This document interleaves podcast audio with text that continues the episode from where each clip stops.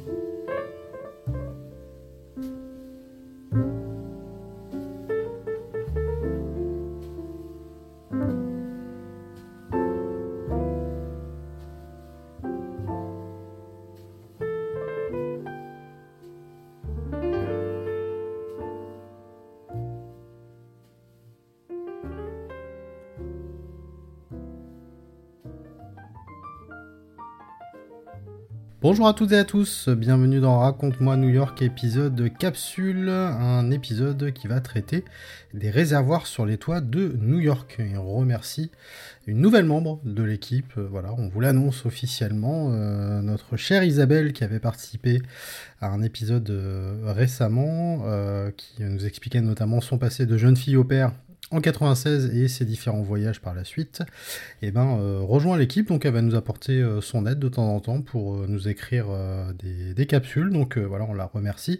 Donc sachez que le texte que je vais vous lire eh ben, est directement écrit de sa main. Donc on la remercie énormément pour sa participation. Évidemment, si vous avez envie de nous proposer également euh, des thématiques ou même de nous écrire aussi euh, euh, des capsules ou autres, eh ben, écoutez, n'hésitez pas, bien sûr, sur les réseaux sociaux, vous tapez Raconte-moi New York.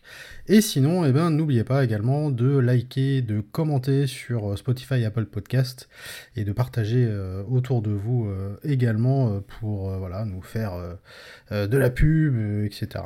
Voilà, et nous donner plein de force. En tout cas, on vous remercie encore une fois de votre fidélité.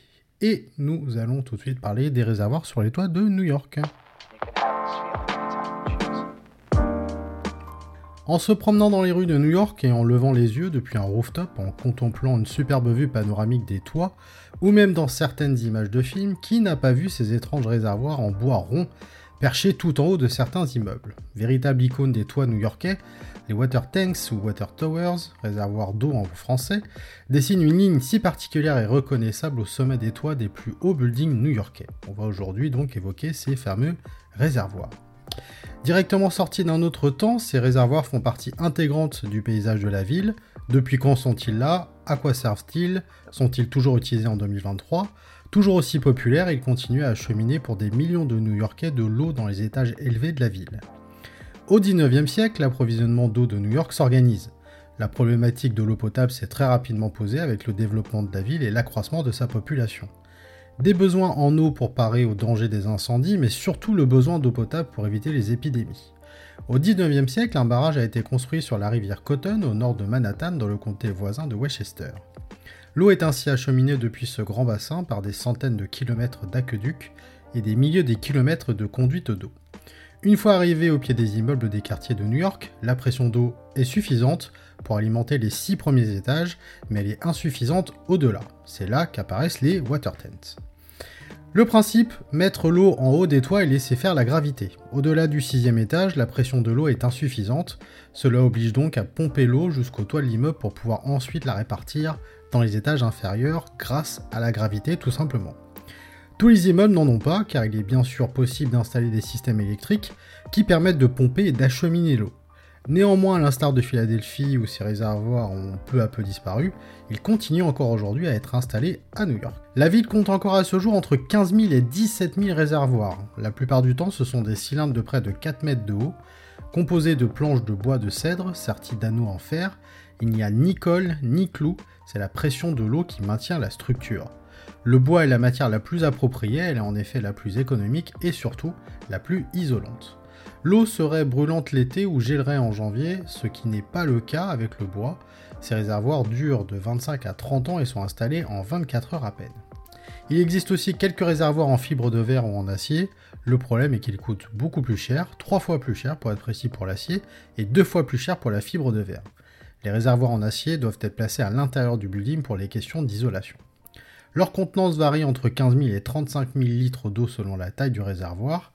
Une partie de l'eau est destinée à l'usage courant, le reste est gardé en cas d'urgence, pour les incendies notamment. Quand le niveau baisse, la pompe se met en marche pour remettre à niveau le réservoir. Au niveau de l'histoire, depuis le 19e siècle, ce sont les mêmes compagnies, les trois mêmes compagnies pour être euh, euh, précis, pardon, ces trois compagnies familiales qui existent. Depuis au moins trois générations, les enfants succèdent à leurs parents. Forte d'un savoir-faire hérité, elle se partage le marché et continue à installer ses réservoirs, à les entretenir et à les remplacer. Ces trois compagnies sont Isaac Brothers, Rosenwach Group et l'American Pipe and Tank. Le volet artistique et architectural est évidemment aussi important.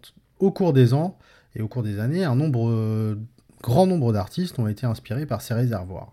En 98, Rachel Witterhead, une artiste britannique, crée un réservoir translucide en réside sur le rooftop du MoMA. Tom Fruin, sculpteur américain contemporain qui travaille à Brooklyn, a érigé en 2012 une sculpture en acier et mosaïque de verre appelée Water Tower, située à Dumbo juste à côté du Brooklyn Bridge. Elle s'éclaire par le soleil et dispose même d'un dispositif lumineux à la tombée de la nuit.